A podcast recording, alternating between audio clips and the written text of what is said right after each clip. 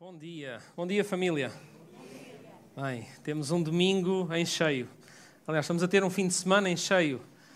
Uh, desde sexta-feira, como o Paulo estava a dizer, programas com as crianças, um, uma espécie de um retiro, um acampamento para os meninos.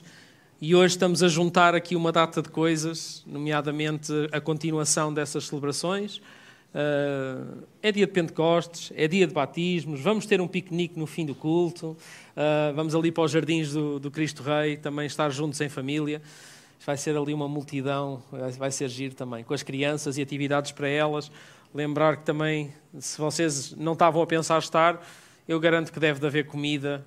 Se não há multiplicação, se não houver, a gente faz ali, a gente divide o que há e vai sobrar. É assim que funciona na família. Amém? E no fim estaremos juntos para, para isso mesmo. Hoje é dia de festa, é dia de alegria, é dia de banho, é dia de água também. E nós vamos uh, falar sobre isso. Ainda que o Simão e o Paulo já pregaram, não é? Portanto, eu podia já passar à parte prática e estava tudo ok. Hã? Faço o apelo e está feito. É isso não. Uh, mas muita coisa boa foi dita. Muita coisa boa já foi dita e experimentada e ainda não parámos de cultuar ao Senhor desde que começámos. Não há aqui nada que a gente esteja a fazer que não possa servir de culto a Deus.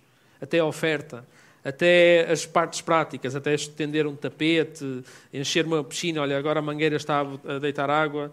Tem sorte, é água quente. Tá?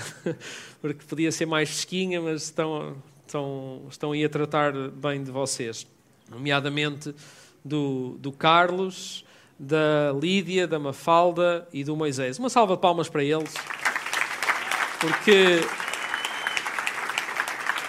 são estes quatro queridos amigos que hoje, já fazendo parte da família, mais perto de uns do que de outros, perfeitamente normal numa família desta dimensão, hoje vão assumir uh, publicamente, diante de todos os presentes, a, a fé deles. E o quanto isto nos deve de encorajar e o quanto isto nos deve lembrar e trazer à memória o nosso próprio batismo, por exemplo. Certo? O nosso próprio batismo. Vocês lembram-se quando foram batizados? Eu lembro-me desse momento de, de, de, do Espírito que estava em mim, mais do que o símbolo de tudo, mas e depois ter que abrir a boca. Vocês estão preparados, vocês os quatro, para dizer algumas coisas, não é? Pronto. Depois ter que abrir a boca e testemunhar a minha fé diante dos irmãos que já lá, já lá vão quase 20 anos no meu caso, mas, uh, mas lembro-me também do batismo de muita gente aqui. Muita gente. Lembro-me do batismo de muita gente e de participar desses momentos e de como eu fui encorajado e relembrado do testemunho de fé que eu um dia dei. E portanto isto é para a igreja toda, não é só para eles os quatro. E também é para todos aqueles que ainda não foram batizados. O que vai acontecer hoje também é para quem ainda não foi batizado. Porque esse testemunho deve nos desafiar a todos aqueles que ainda não o fizeram, a também querer fazê-lo, a também querer tomar essa decisão, a querer decidir testemunhar publicamente aquilo que é o propósito, a razão, a existência, a essência da nossa fé. Porque é, é um símbolo, mas isto tem que lá estar. Então é um desafio, sim. É um desafio. Estamos, e é uma luta, porque há, estamos sempre naquela de já estou preparado, já estou pronto, já é a altura, ainda não, quando é que é, quando é que eu sei. Olha, falem com um dos pastores. Lá no site tem lá um formulário para isso, podem se inscrever e marcar uma conversa. Não é um compromisso que vão ser batizados, é só para marcar uma conversa pastoral sobre isto. E vocês vão ter esclarecimento para, para também darem este passo e ser alegria para vocês, para a comunidade que foi batizada, para a comunidade que ainda não foi batizada, para a nossa família e amigos que a gente traz para testemunhar disto. É, é para isso, é para tudo, é para toda essa gente. Amém? Porque diante de Deus o Senhor já sabe. Por isso é que é um testemunho público. Mas nós já vamos aos batismos. Vamos aqui primeiro à palavra e também eu quero mandar um abraço muito grande para a nossa querida irmã Isabel, que já está em casa. Isabel, mal podemos esperar para ter aqui deste lado. Eu sei que tu também, até pelas mensagens que escreves aqui no grupo. A Isabel diz que quer muito estar e, em breve quer estar connosco e nós queremos ter-te aqui. João, todos vocês que estão online, um abraço grande aqui da família da casa. E nós vamos aqui continuar uma narrativa que já estamos há algum tempo, eh, uma narrativa cronológica até, que temos estado a falar sobre ela, eh, desde a Páscoa, que nós começámos a falar Uh, e que agora, uh, e decidimos fazer assim também, porque hoje, como o Paulo dizia, é dia de Pentecostes. E o Paulo até já deu uma explicação do que é que é o Pentecostes. E neste dia, no dia de hoje, nós uh, vamos contar essa, essa parte da narrativa também. Lembro-me que ano passado, certamente nem todos ou quase nenhum se lembra, mas nós falámos também sobre Pentecostes. Falámos sobre isso também. E, e este ano eu vou-me valer de uma parte das Escrituras do Antigo Testamento, uh, porque o ano passado falámos exatamente disso, Paulo, desse momento uh, da travessia, do batismo, do momento em que eles saem, uh, que são libertos do Egito e que 50 dias depois eles, são, eles recebem a lei e celebram o Pentecostes. E eles têm, os judeus têm, têm celebrações muito específicas para esses 50 dias. Chamam-lhe o Pentecostes traduzido significa é a festa das semanas. Eles, uh, os judeus chamavam-lhe o Shavuot, a festa das semanas. Ou, o, e o dia específico, o dia 50 após a libertação, eles celebravam a Páscoa. Eles, uh, ele, eles a esse dia chamavam-lhe a festa da colheita ou da ceifa. É, é, e faziam uma festa muito grande. E, e em Jerusalém alguma coisa estava a acontecer especificamente nesse dia. E o Paulo disse também, eles ressignificaram o dia assim, como Jesus veio ressignificar a Páscoa.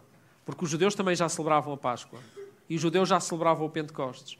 Mas estas datas foram marcadas eh, por causa de Jesus e do Espírito Santo de uma forma muito especial.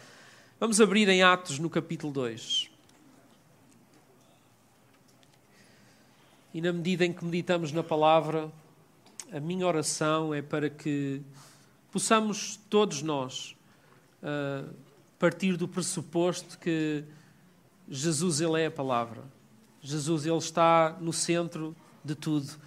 Ele é a palavra encarnada, ele é o verbo, como nós também já ouvimos. E então podemos partir para a leitura da palavra, mesmo a palavra que está escrita no Antigo Testamento, e ler Jesus.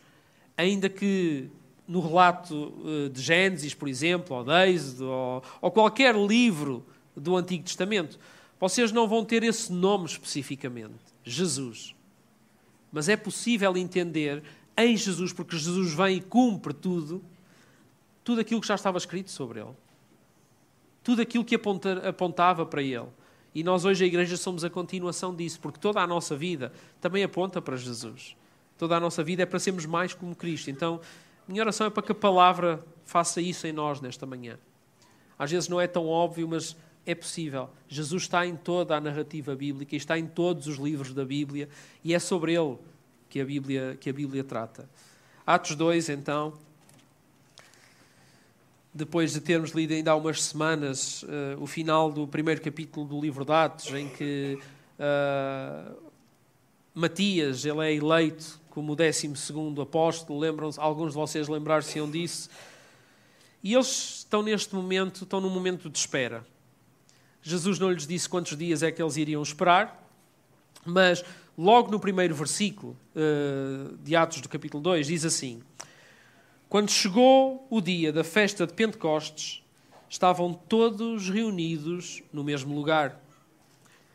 Então Jesus, e celebramos isso ainda que não é um feriado assinalado, uh, 40 dias depois da, da ressurreição, Jesus ascendeu aos céus e deu as suas últimas instruções. Está, essa, é, é, isso está escrito em Atos, no capítulo 1. Deu as suas últimas instruções aos discípulos. E agora, e agora os discípulos ficaram à espera, por ordem de Jesus, naquele lugar, em Jerusalém, e ficaram a aguardar, e Jesus disse, não muito tempo depois, ele não disse que seriam dez dias depois, mas calhou dez dias depois.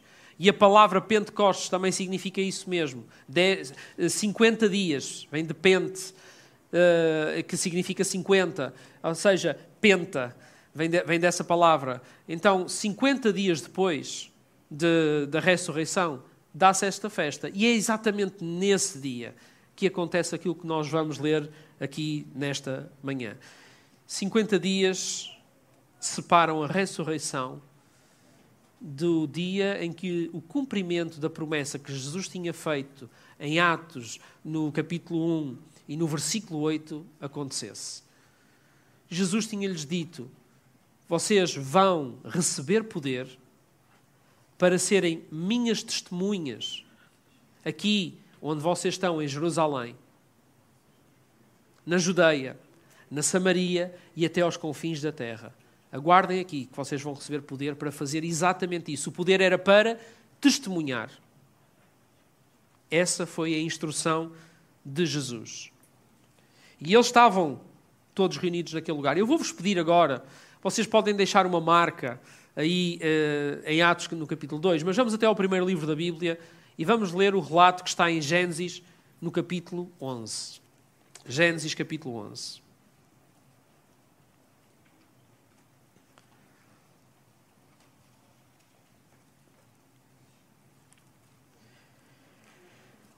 Gênesis no capítulo 11. E diz assim as Escrituras: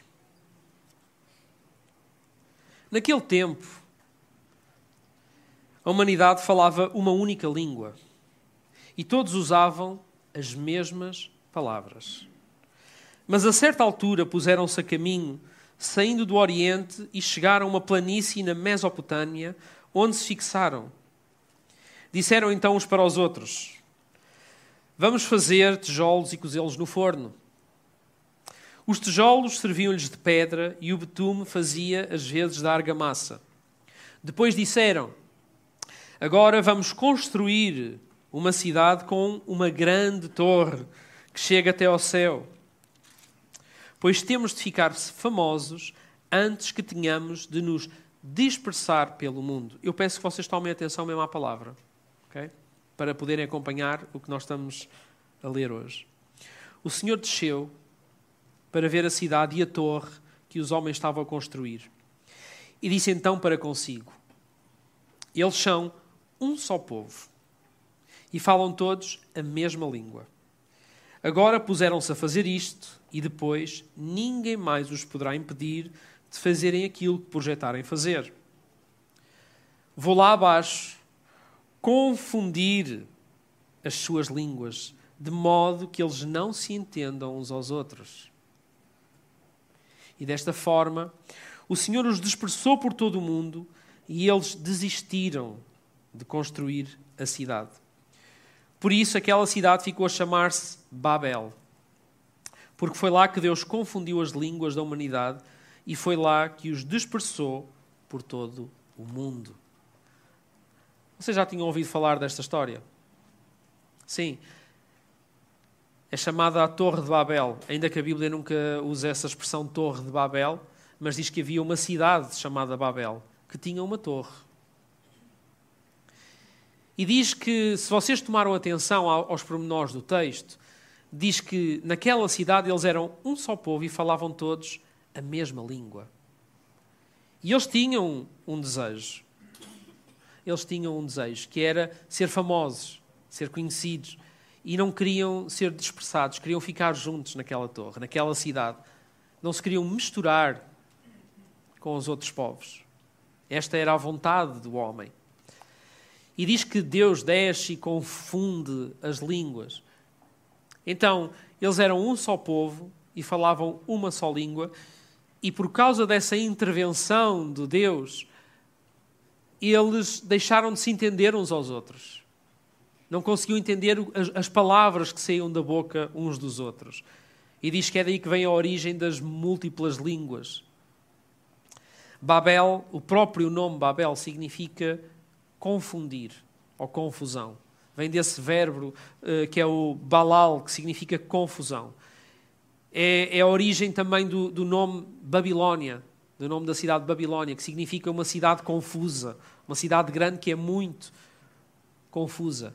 Então, o que nós lemos em Babel, a minha oração é para que agora, na medida em que nós vamos ler o relato de Pentecostes, nos ajude a entender um pouco mais acerca de alguma coisa que nós temos eh, às vezes muita dificuldade em fazer, que é nós temos um contexto muito limitado comparado com o contexto de Deus. Deus tem um panorama geral. Então é, é, muito fácil na Bíblia, se nós formos estudantes da palavra, vamos encontrar isto muitas vezes. Estes paralelos entre o Antigo Testamento, o Novo Testamento, entre os profetas e Jesus, estas coisas todas vão, vão estar muito presentes na Bíblia, se nós lermos a Bíblia. Porque pegar numa porção das Escrituras, às vezes, e fazer a teologia toda dela sem entender um contexto mais alargado, é complicado. E este ainda é maior, porque há milhares de anos a separar uma coisa e outra. Portanto, é um contexto muito grande. Mas para o Senhor, o que é que são mil anos? O que é que são. O que é que, para, o Senhor tem o contexto todo. E então, neste momento, o que está a acontecer em Babel, vamos ver a antítese disso em Pentecostes. É aquilo que nós vamos ler agora. Vamos então voltar à narrativa de Pentecostes.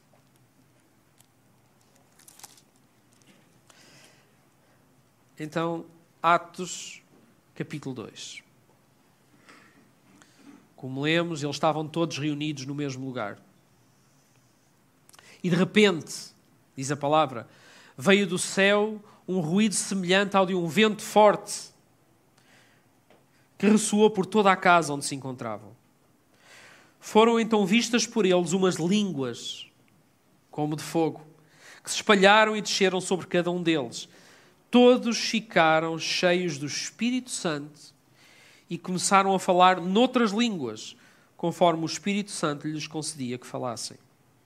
Encontrava-se em Jerusalém, nessas alturas, judeus devotos vindos de todas as nações do mundo quando se ouviu aquele ruído, juntou-se muita gente e ficaram todos admirados. Porque, tomem atenção, cada um deles, ou seja, todas essas pessoas tinham vindo de muitas nações do mundo, cada um deles os ouvia falar na sua própria língua. Era o que eles estavam a escutar. A multidão ficou de veras maravilhada e diziam uns aos outros: Estes homens que estão a falar não são todos da Galileia? Como é que cada um de nós os ouve na nossa própria língua? O que é que está aqui a acontecer? Há aqui gente que veio da Pártia, da Média, do Elã, da Mesopotâmia, da Judeia, da Capadócia, do Ponto, da Ásia, da Frígia, da Panfília, do Egito e das regiões da Líbia que ficam perto de Cirene. E alguns vieram de Roma. Uns são judeus e outros convertidos à religião judaica. Alguns ainda vieram de Creta e outros da Arábia. Eu contei aqui pelo menos 17 nações diferentes. Lucas, o autor do livro dos Atos, dá só trabalho de escrever, e, e provavelmente até havia mais, 17 povos diferentes. Vocês estão a ver se um pastor tivesse que subir ao palco, que era o que eles agora iriam fazer, eles tinham uma mensagem. Eles iam receber poder para quê? Qual era o mandamento de Jesus? Para testemunhar. Eles iam receber poder para testemunhar. Eles agora tinham que dar testemunho, tinham que abrir a boca e testemunhar a morte e ressurreição de Jesus, a ascensão de Jesus. Eles tinham que falar e, e, e transmitir o Evangelho. Imagina o que era agora um pastor ter que subir a um púlpito e ter 17 intérpretes ao lado dele. Ele começava a falar, dizia uma frase e depois tinha 17 traduções a acontecer, uma de cada vez. Quando chegasse à 17 e voltasse para o pastor, já ninguém se lembrava do que é que o homem tinha dito. Já estão a ver a confusão que seria.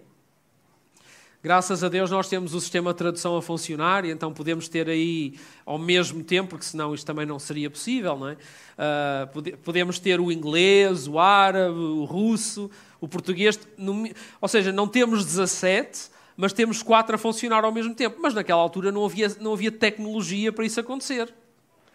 Então seria muito complicado. Mas o Senhor deu a volta aqui à coisa. Não, não há nada que tenha sido impedimento para que o Evangelho fosse pregado. Não havia desculpa para não testemunhar, até porque eles iam receber poder para o poder fazer. Porque era difícil. E naquele dia, o dia nessa festa, na festa de Pentecostes, era normal as pessoas deslocarem-se mesmo para acabar as celebrações das semanas, porque sema essa festa das semanas começava logo com a Páscoa.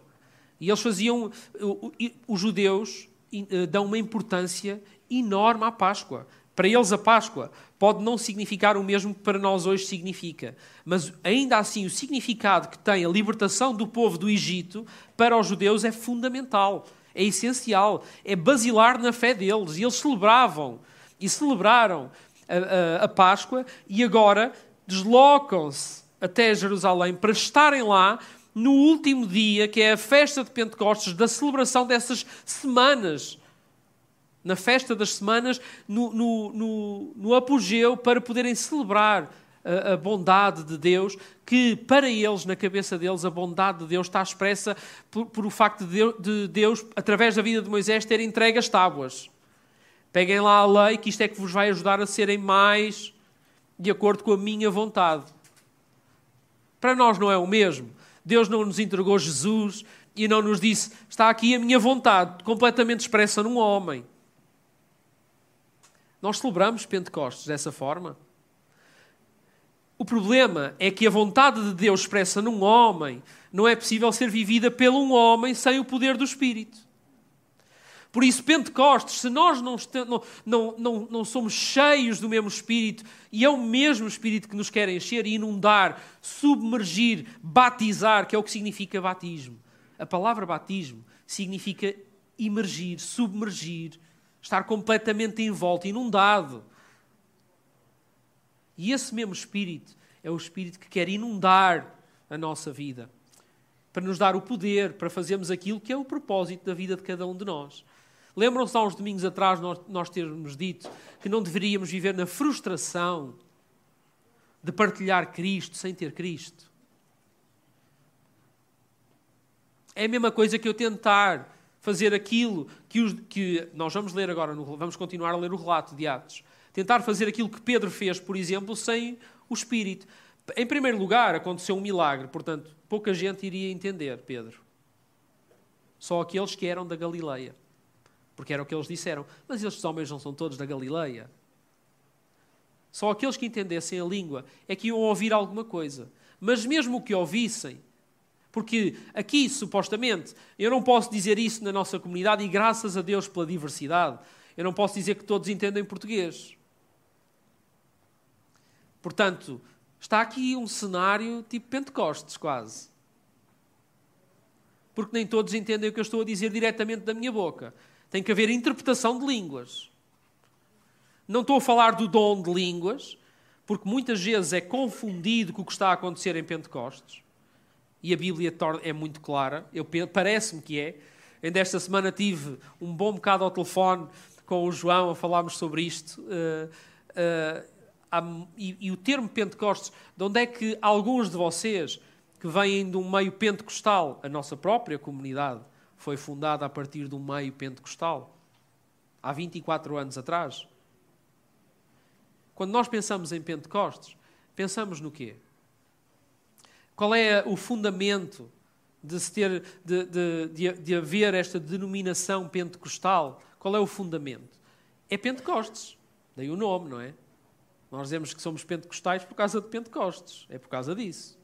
Mas o entendimento sobre o que está a acontecer em Pentecostes não é, às vezes, não é muito claro.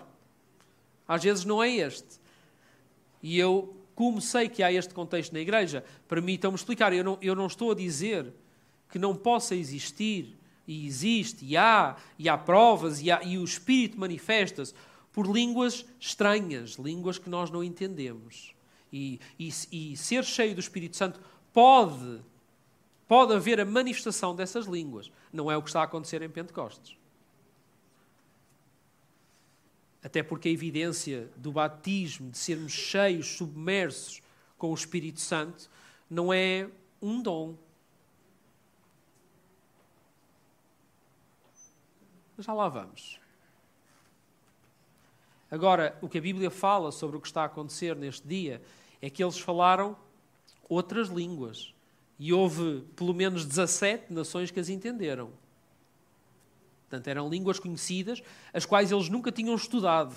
Eles não, não foram aprender, não tiraram nenhum curso de línguas para saber falar aquelas línguas. Foi o Espírito Santo. Que por causa da missão, por causa da, da, da ordem de Jesus de eles irem anunciar o Evangelho e pregar o Evangelho, fizessem. E ali está a acontecer o cumprimento daquilo, irmãos, que nós, como igreja, e cada um de nós deve fazer, chamada a grande comissão, é ir por todo o mundo, anunciar Cristo, fazer discípulos, batizá-los e ensinar a guardar todas as coisas que Jesus nos ensinou. Mateus 28, 18, 19 e 20 falam exatamente sobre isso. Jesus diz isso aos discípulos. Ele disse, e Jesus começa a assumir a, a sua. Ele, sendo humano, começa a diz isso, assumindo a sua divindade logo. É-me dado todo o poder no céu e na terra. Portanto, façam isto. Isto é tipo o meu. É aquilo que agora vocês, os, os nascidos do Espírito, devem de fazer. Aqueles que receberem o meu Espírito devem de fazer, devem ir e testemunhar. E este domingo, domingo de Pentecostes, é um bom domingo para nós nos avaliarmos também, para pensarmos sobre isto. Porque certamente muitos de nós já viveram a experiência de alguns eventos e podem não estar a viver a experiência de sermos cheios no Espírito Santo num processo que é a vida toda, que nos transformará mais semelhantes a Jesus e que nos capacitará para cumprirmos a promessa, para cumprirmos o mandamento, para que a vontade de Jesus se faça através do testemunho daqueles que têm o Espírito Santo de Deus. Amém? E então essa avaliação deve ser, deve ser feita em género de algumas perguntas, do género: será, será que eu tenho testemunhado Cristo? Será que eu tenho partilhado Cristo? Vocês estão a ouvir a festa que está lá em cima? Vocês estão a ouvir a festa ou estão a ouvir o que eu estou a dizer? Ou, ou vocês conseguem fazer eh, multitarefa? Não, eu fico, isto enche o meu coração também. Ter as nossas crianças a fazer este barulho todo lá em cima enche o meu coração. Eu não me importo disto ao domingo, que seja, que seja assim de vez em quando. Ou sempre, alguns dizem ou sempre. Mas não me importo mesmo, é uma alegria muito grande. Que eles também eles possam receber o mesmo espírito. E que seja na alegria, que seja, que seja na celebração, que seja num, num evento, mas que seja esses eventos, esses momentos despoletem processos. O batismo hoje, seja este da água, seja o do Espírito que nós estamos a falar, e já agora dou-vos o título, já estou quase no fim, mas dou-vos o título da mensagem agora, pode ser, é um só batismo. Um só batismo. Porque, expliquem-me, como é que eu vou fazer uma coisa sem a outra? Como é que eu vou separar? E esta expressão, o só batismo, Paulo usa muitas vezes esta expressão. Muitas vezes. Paulo, uh, quando escreve aos Efésios, no capítulo 4, ele diz exatamente isso. Há um só Senhor, há um só corpo, há um só Espírito, há um só batismo. Quando escreve aos Coríntios, diz exatamente isso mesmo.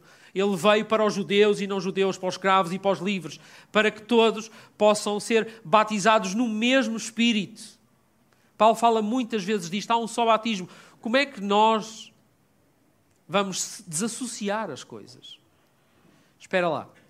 Então, eu vou celebrar o símbolo, a simbologia, mas depois não vivo aquilo que o, a verdade que o símbolo representa. Portanto, seria muito estranho, não é? Alguém ser só molhado, mas não vai ser batizado. É possível.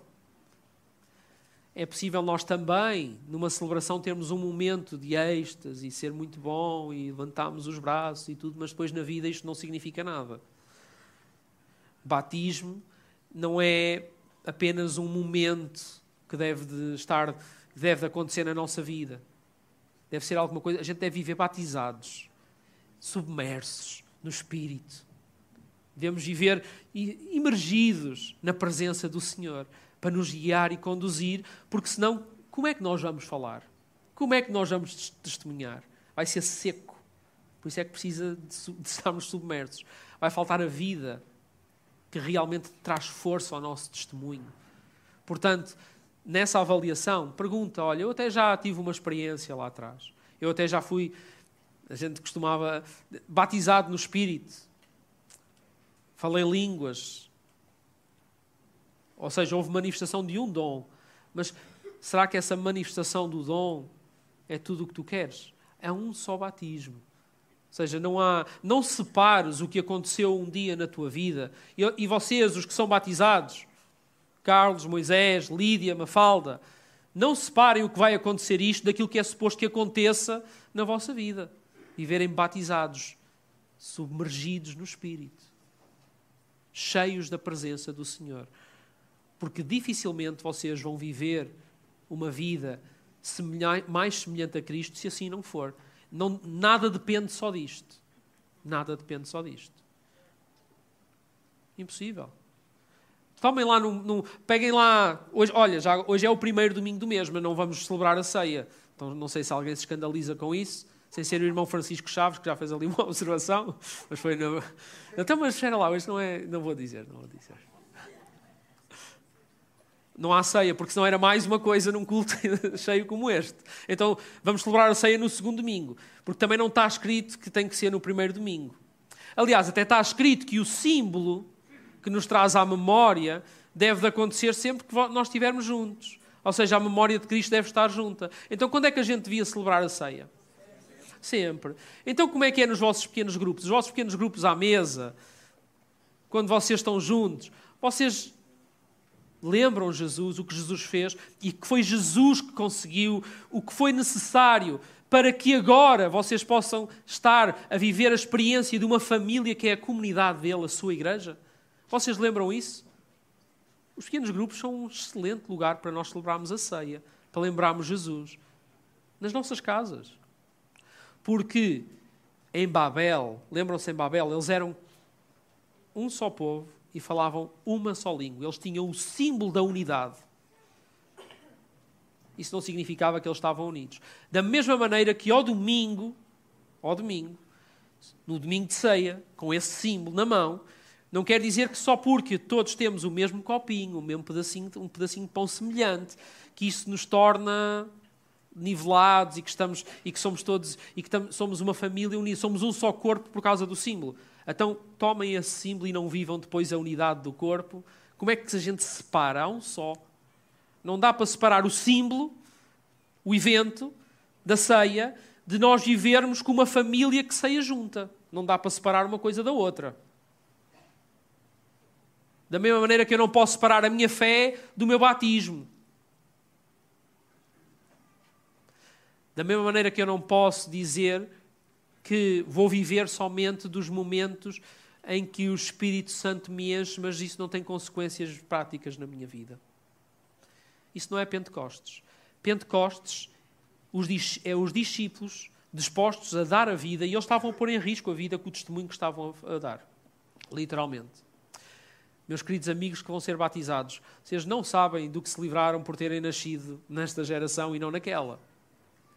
Porque se vocês dessem este testemunho há dois mil anos atrás, esperava-vos provavelmente o mesmo fim que quase todos os discípulos tiveram. Eles tiveram que fugir. Mas ao ser dispersados pelo mundo, que é exatamente o contrário daquilo que eles queriam em Babel, que é qual era o desejo de Babel? Vamos ficar na nossa torre, vamos ficar na nossa cidade, vamos ser só nós, não nos vamos misturar com o mundo. Esse era o desejo em Babel. Movidos pela vontade do homem, todos falavam a mesma língua, mas perdeu-se o entendimento em Babel. Em Pentecostes, movidos pelo Espírito, onde, houve, onde havia diversidade de línguas e nações, encontrou-se essa unidade de um só que nós estamos a falar. É diferente, não é? Em Babel, movidos pelo desejo de ficarem famosos acima de todos, com uma cidade e uma torre que eram um símbolo disso mesmo. O povo não se quis misturar nem ser disperso, não queriam estar ali todos juntinhos. Em Pentecostes, movidos pelo Espírito de Deus que os encheu e que enche cada um de nós até ao dia de hoje, nós somos chamados a ir por todo o mundo, é o mandamento. É exatamente o contrário de Babel. Em Babel, os homens queriam ser famosos. Em Pentecostes, os homens queriam tornar Cristo famoso. Queriam anunciar Cristo. Já não sou eu que sou famoso, eu, eu sou testemunha daquele que eu quero dar fama, Jesus. Amém? Em Babel vemos o resultado da mesma língua sem o espírito, esse tal símbolo de unidade e entendimento. Mas só o facto de nós falarmos todos a mesma, aqueles que falam a mesma língua, isso significa que nós nos entendemos uns aos outros. Eu falo a mesma língua da minha esposa. E muitas vezes eu preciso de um dom para interpretar. Preciso ser cheio de alguma coisa para poder interpretar.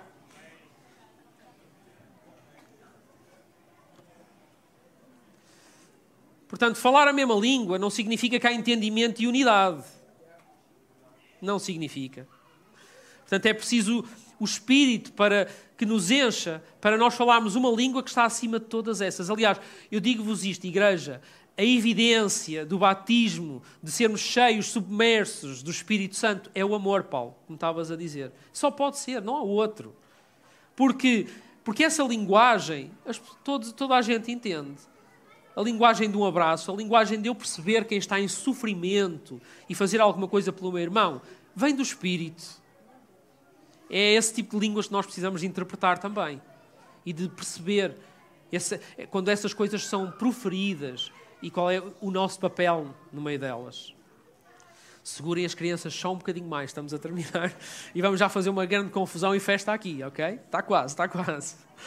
Bem, eu vou, eu vou terminar. Eu vou terminar. Eu vou terminar. Eu tinha muita coisa, eu estava a dizer a alguns irmãos, eu escrevi tanto, tanto, tanto esta semana. Mas pronto. Ah, mas Pentecostes é a queda de Babel. Pentecostes é exatamente o contrário do que está a acontecer em Babel. Pentecostes é o, o, a unidade, é, é, é, o tal um só espírito, um só batismo, um só corpo. Pentecostes é tudo isso. E nós não somos uma igreja que está reduzida aos símbolos, mas nós queremos viver os eventos mas também os processos.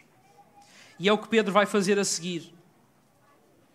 Pedro, se nós continuássemos a ler o relato, e eu peço para vocês fazerem isto em casa, ele anuncia Jesus com uma ousadia e uma coragem, sabendo que tem o pescoço em risco completamente diferente do Pedro, do Pedro que negou Jesus. Pedro negou Jesus também. Não foi só, só Judas que traiu Jesus mas cheio do poder do Espírito, ele está disposto a dar a vida. E o Evangelho, o Evangelho é aquilo pelo qual a Igreja devia estar disposta a dar a vida e nós damos a vida por tantas outras coisas. Nós consumimos a nossa vida para conseguir coisas que achamos que vão encher a, a, o vazio de propósito, que a nossa vida está cheia desse vazio, que só é cheio quando nós cumprimos aquilo que Jesus nos deixou para fazer. E nós só vamos conseguir fazê-lo se formos cheios do seu Espírito. E essa vai ser a minha oração hoje. É a minha oração para mim, é a minha oração para a igreja. É que todos nós possamos ser cheios desse Espírito e que este símbolo nos ajude a lembrar exatamente, exatamente isso. Ai, muita coisa, muita coisa que poderíamos dizer ainda. Jesus, o unigênito de Deus, o primeiro nascido, do Espírito. Sabem o que é que a Bíblia diz sobre Jesus quando, quando Maria fica grávida? Diz que Maria ficou grávida pelo poder do Espírito. É o mesmo poder que quer agora engravidar a igreja. É o mesmo poder que quer. Por isso é que nós chamamos novo nascimento. Porque nós também precisamos de nascer no Espírito como Jesus. Jesus nasceu e mostrou um homem, um humano, ele sempre foi o unigênito de Deus, mas foi o primeiro nascido do Espírito. O primeiro cheio do Espírito e viveu pelo Espírito. E fez o símbolo da água. Jesus foi batizado também. E antes de Jesus ser batizado, quem batizava e quem estava a batizar dizia exatamente isso: Eu batizo com água, mas vem aquele que vos vai batizar no Espírito. É um só batismo, não vamos separar as coisas. Vamos, vamos ser batizados e cheios do Espírito. E aproveitar a celebração, os eventos e, as, e os símbolos e tudo isto para nos trazer à memória como é que a igreja deve viver. Como é que os filhos nascidos do Espírito que nós somos, aqueles que são nascidos de novo, devem de viver. sujeitos à Sua palavra. Amém? Vamos orar, vamos ficar de pé.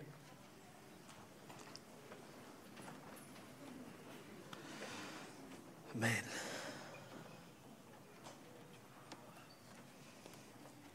Amém. Paizinho, nós queremos agora mesmo reconhecer, Senhor, a nossa inclinação para Babel, para vivermos, Senhor, centrados em nós mesmos ou daqueles, Senhor, que achamos que estão mais ligados a nós, Senhor, e esquecer aquilo que tu nos pediste para fazer, Senhor. Portanto, neste momento, nós queremos pedir-te por este nascimento, por este novo nascimento. Queremos pedir-te para que possamos ser batizados e cheios pela presença do Teu Santo Espírito, Senhor. E que isso realmente seja alguma coisa visível na Tua igreja pela forma como o amor ele é expresso dentro e fora dela, para fora dela, onde ele abunda para fora da igreja, Senhor. E nós queremos viver derramados, Senhor, deleitados na Tua presença e cheios e movidos pela, pelo Teu Espírito Santo, Senhor. Nesta manhã eu oro por todos aqueles que já tendo tido essa experiência, que já, que já tendo nascido do Espírito, Senhor, possam viver como consequência disso. Oro também por todos aqueles e peço para que cada um deles possa fazer essa oração, de te, de te pedir este novo nascimento que gerou Jesus e que nos quer gerar a nós mais à tua imagem e semelhança, Pai. Então eu eu peço, Senhor, que venhas ao encontro da tua igreja nesta manhã e que aquilo que nós agora mesmo vamos celebrar, Senhor, com a vida destes queridos amigos e irmãos, seja testemunho forte, cheio do Espírito Santo. Um só batismo. Que eles possam testemunhar cheios do teu Espírito Santo, Senhor. É a minha oração, Paizinho, em nome de Jesus. Amém. Amém. Amém.